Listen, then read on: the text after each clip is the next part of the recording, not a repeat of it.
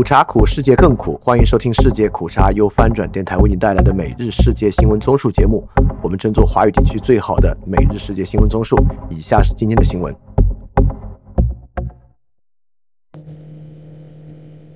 以下是今天十一月二十日的新闻。首先是巴以战争。美国拟制裁暴力以色列定居者。一份美国政府秘密文件显示，美国总统拜登指示高层官员准备对在约旦河西岸袭击和驱逐巴勒斯坦人的以色列极端主义定居者实施签证禁令和制裁。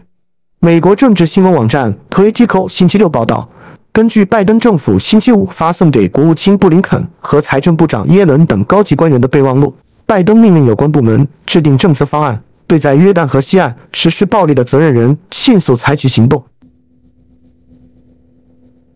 下一条新闻：阿拉伯部长访华促加沙停火。阿拉伯和回教国家的部长将于星期一访问中国，由此开启旨在促成加沙战停火的一系列访问。根据沙特阿拉伯外交部星期天凌晨在社媒 X 平台发布的贴文和视频，外长费萨尔在巴林出席会议期间接受记者采访时宣布，沙特和一众阿拉伯国家的外长将于星期一组团出访，争取尽快促成以哈冲突双方在加沙停火。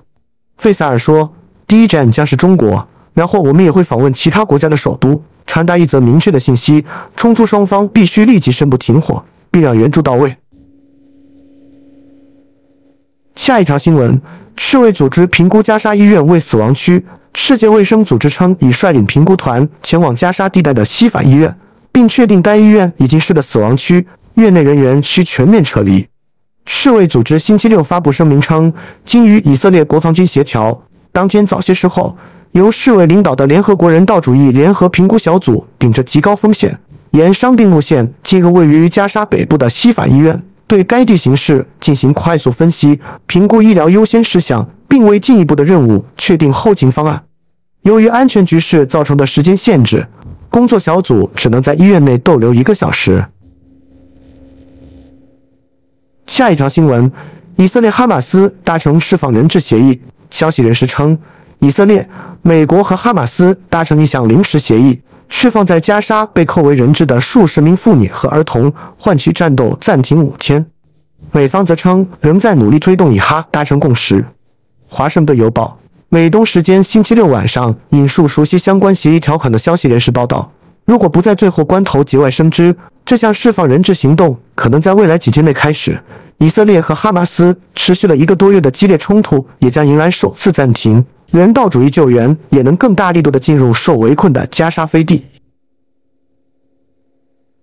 下一条新闻：拜登文章唱巴勒斯坦国和以色列和平。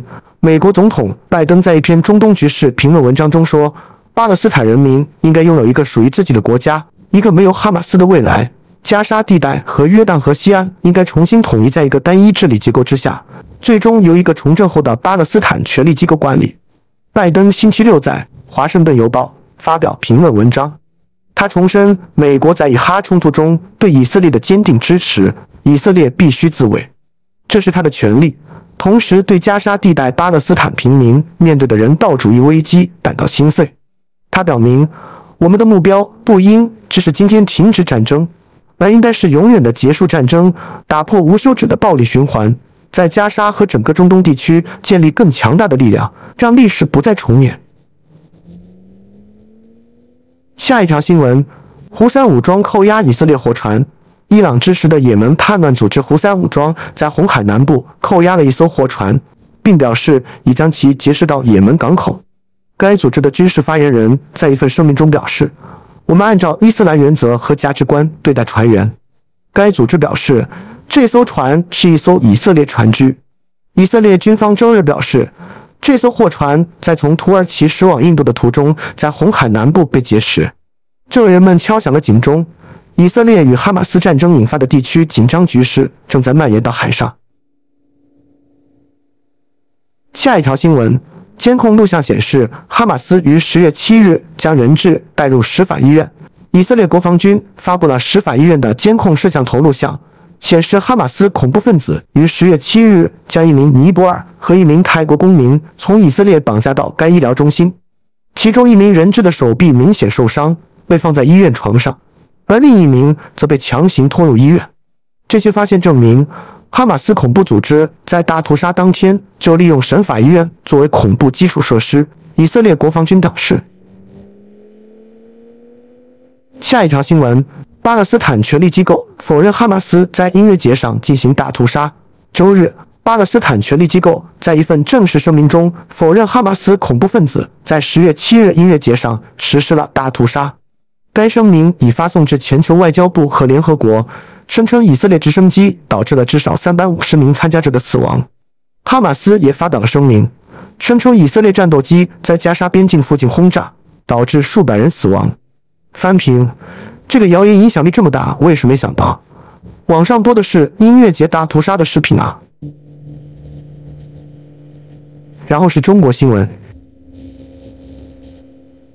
万事达获准进入中国市场，中国金融行业进一步对外开放。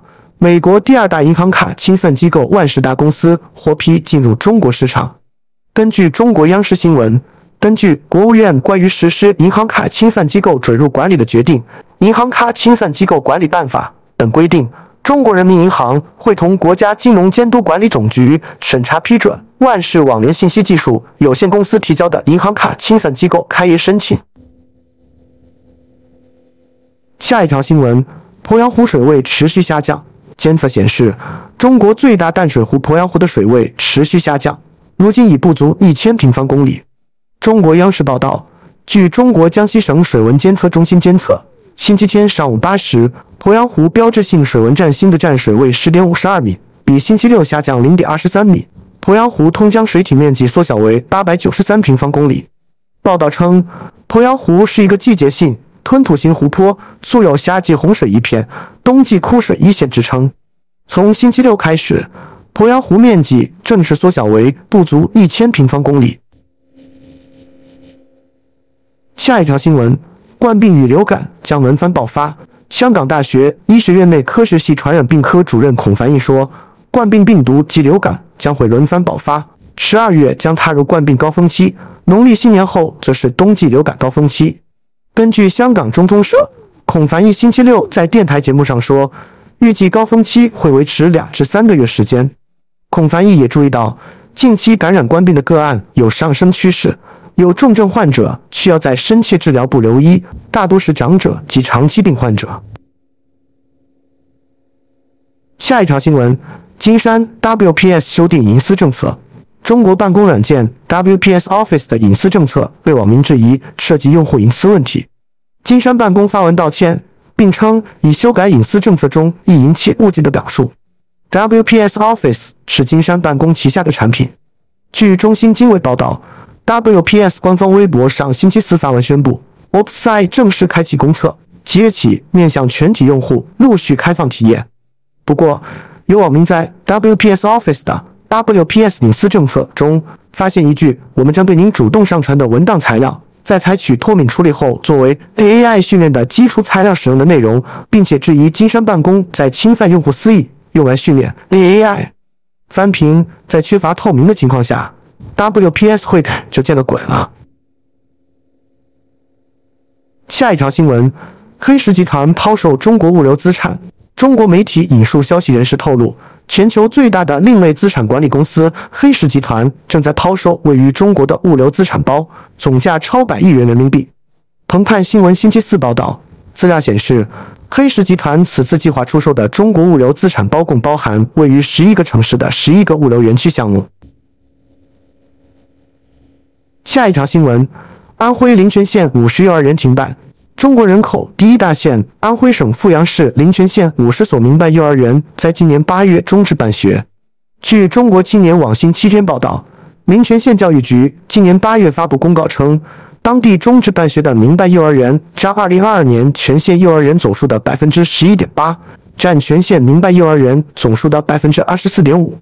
临泉县二零二二年有户籍人口为二百二十九点三万人。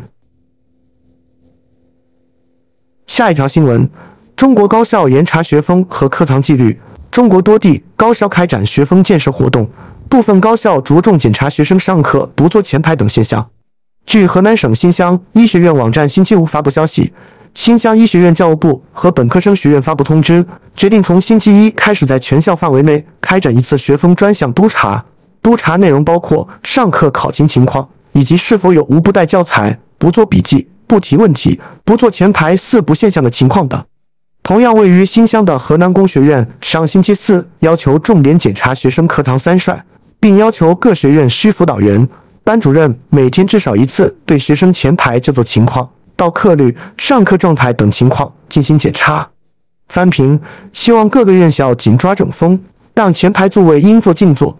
学生的头应抬进抬，这两个指标简直荒唐。下一条新闻：爱丁堡大熊猫十二年后返回中国。英国唯一一对大熊猫阳光和甜甜在爱丁堡动物园旅居十二年后，将在十二月初返回中国。据英国天空新闻报道，大熊猫阳光和甜甜的馆舍将从十一月三十日起关闭。作为苏格兰皇家动物协会与中国野生动物保护协会达成的为期十年协议的一部分，这对大熊猫于二零一一年十二月抵达爱丁堡后，由于疫情协议延长两年，阳光和甜甜在爱丁堡期间未产下幼崽。下一条新闻：北迈阿密市议会取消中国城计划。二零一六年，佛罗里达州北迈阿密市议会通过在当地建造佛州第一个中国城的决议。将沿着西北第七大道的一英里路段规划为中国城文化艺术创新区，期望吸引中国投资和促进经济发展。二零二三年秋天，项目出现大转弯，区议会决议剔除其中的中国城元素。该项目推出伊始即受到争议，有居民认为会挤压非裔企业主和居民的空间。反对声浪在二零二零年新冠疫情期间加大，社区出现要求停建中国城的声音。下一条新闻：中国拟在阿曼建军事设施。随着美中竞争加剧，中国正在全力发展海上力量，追赶美国。有消息表示，中国有意在阿拉伯半岛东南端的阿曼新建军事设施，扩张其在中东的影响力。专家表示，这可能会迫使美国不得不重新评估在中东地区乃至全球的军事战略布局与资源配置，也意味着万一有战事发生。美国必须把兵力散布到更多地方去应应，无形中将增加处理台海问题的复杂性。彭博社报道，美国总统拜登日前听取了顾问的一份简报，说明中国准备在阿曼新建一处军事设施。下一条新闻：泰国公民从缅甸经中国撤离。泰国外交部周日表示，由于在缅甸北部，军政府士兵和少数民族武装之间的战斗不断加剧。二百多名被困的泰国公民正通过中国撤回泰国。在二零二一年政变中夺取政权的缅甸军方正在失去对全国多个城镇和军事哨所的控制，并在北部部分地区被占领。上个月，由三个少数民族武装和亲民主武装战士组成的联盟发起了规模最大的协同攻势。泰国外交部表示，在缅甸当局的帮助下，二百六十六名泰国人。数量不详的菲律宾人和新加坡人正从善邦北部的老街撤离到中缅边境。然后是亚太印太新闻：黄珊珊反对民调专家签字。台湾民众党总统参选人柯文哲的竞选总干事黄珊珊称，他拒绝让代表民众党参与蓝白协商的民调专家在协商上签字，担心签下去等于签满生气。综合台湾自由时报。和中时新闻网报道，曾在柯文哲担任台北市长时期出任副市长的黄珊珊，星期六在民众党桃园市立委参选人赖香林造势活动上说，蓝白合过程已让他三天睡不着，并称不是谁故意不要和。黄珊珊解释，他拒绝让代表民众党参与协商的民调专家签名，因为签下去就等于签了一张卖身契。身为柯文哲竞选总干事，承诺的要说到做到，不同意的也不能吞了。下一条新闻：柯文哲是以民众党身份竞选。台湾两个在野党试图合作，共推一组总统候选人的蓝白河主角之一的民众党主席柯文哲，在星期天举行的竞选誓师造势大会上表示，台湾二零二四年总统大选，他会用民众党总统候选人身份拼战到底。这表明，民众党与国民党仍无突破星期六因对民调结果解读分歧而陷入的僵局。曾任台北市长的柯文哲，星期天在新北市板桥体育馆举行的民众党选举造势晚会上誓言，他绝对要站出来，奋战到最后一刻，要把国家赢回来，再交还给人民。我不会违背民意，背弃你们。我要尽所有力量，让台湾向前，不能走回头路。为了终结人民痛苦，将使出最大善意，团结可团结力量。但是我会继续用台湾民众党总统候选人身份拼战到底。柯文哲对数以千计的支持者说。下一条新闻：国民党回应柯文哲竞选决定，对于民众党总统参选人柯文哲说，会继续用民众党总统候选人的身份拼战到底。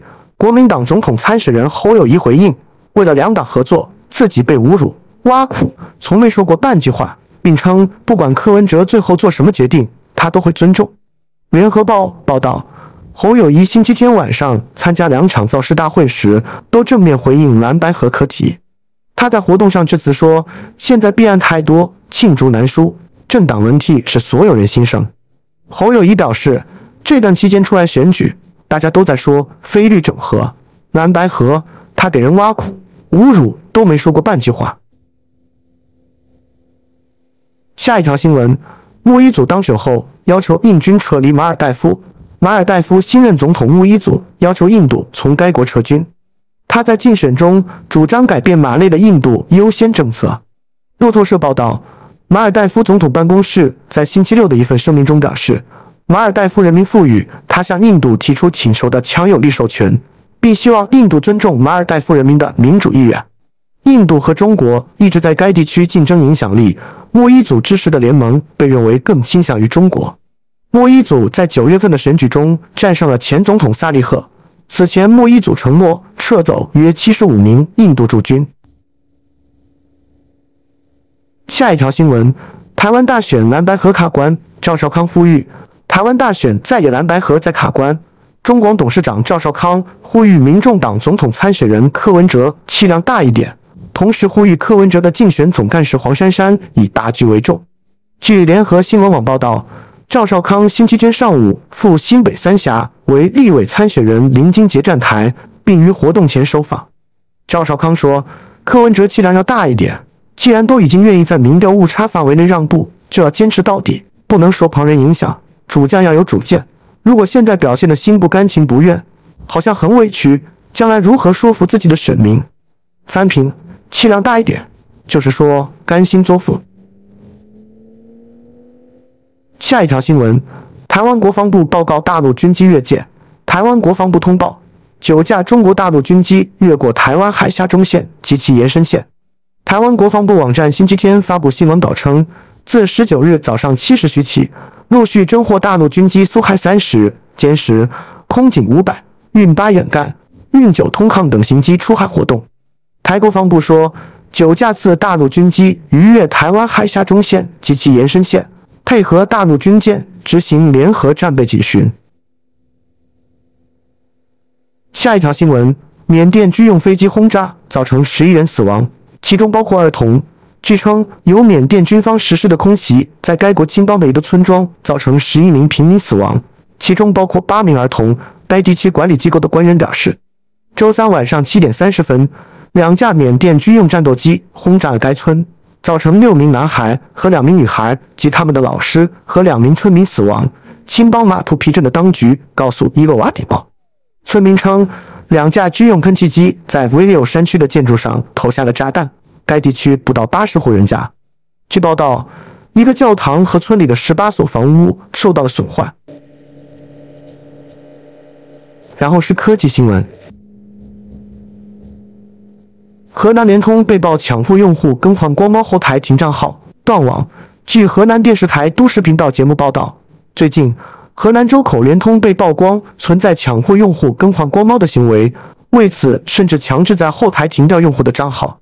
据称，当地联通公司强制要求自家工程师每人每个月完成十个光猫路由器终端更换的任务，就便是装为工程师也进行口推销。为了迫使用户心甘情愿地更换光猫。联通公司在后台将用户的宽带账号停掉，导致无法上网，然后让工程师上门维修，昧着良心告诉用户光猫坏了，必须花二百九十九元换新。下一条新闻，OpenAI 告诉员工，公司对赢回被解雇的 CEO 及其追随者感到乐观。据知情人士透露，OpenAI 首席战略官杰森·陈在周六晚间的一份备忘录中告诉员工，OpenAI 乐观地认为可以让山姆·阿尔特曼、格雷格·布罗克曼以及其他已经离职的关键员工回到公司。杰森·权表示，高管们将在明天上午中期之前通报最新情况。然后是俄乌战争，乌俄互相无人机袭击首都。乌克兰和俄罗斯星期天使用无人机互相袭击对方首都，大部分袭击被防御系统拦截，没有造成人员伤亡。乌军称已迫使俄军从第聂伯罗河岸后退三到八公里。如果属实，这将是乌军发动反攻数月后首次取得有意义的进展。法新社报道。俄罗斯国防部在一份声明中说，基辅政权利用无人机对俄罗斯联邦设施发动恐怖袭击的企图遭到挫败。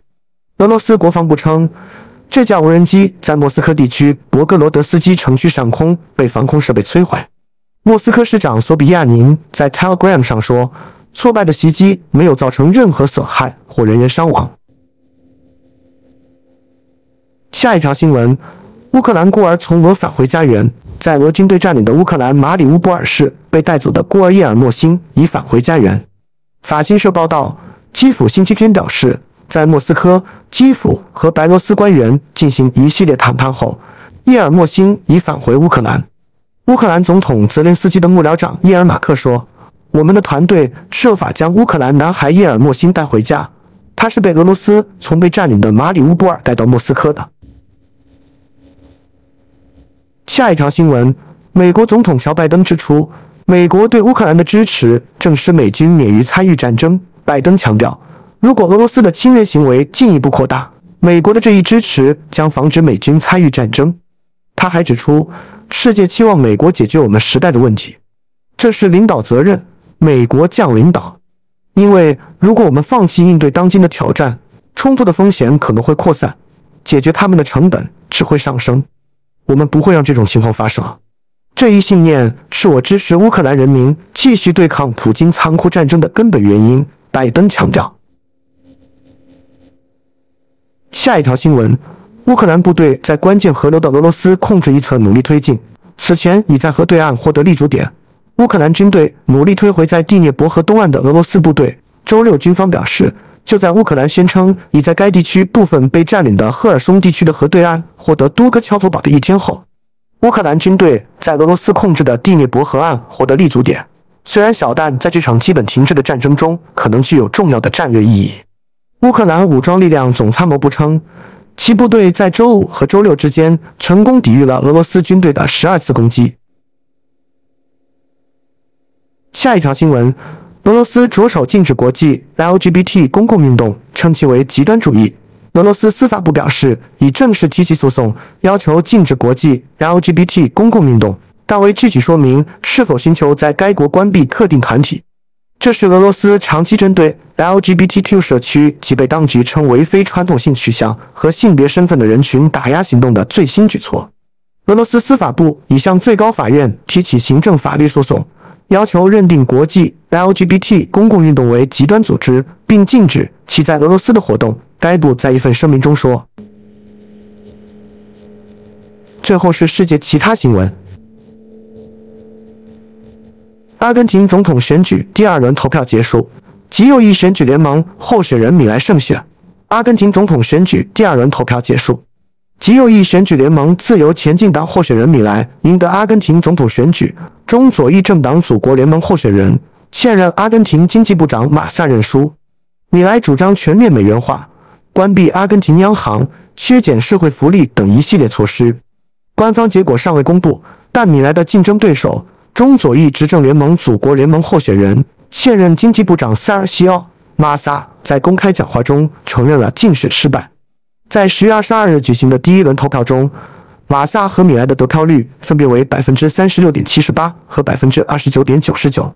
显然，结果不是我们所期望的。但我已经联系了哈维尔·米莱，向他表示祝贺。马萨说：“从明天开始，提供确定性的责任就属于米莱。”下一条新闻：拿破仑帽子巴黎拍卖预估价高。法国皇帝拿破仑在19世纪统治法兰西帝国时戴过的一顶帽子将在巴黎拍卖。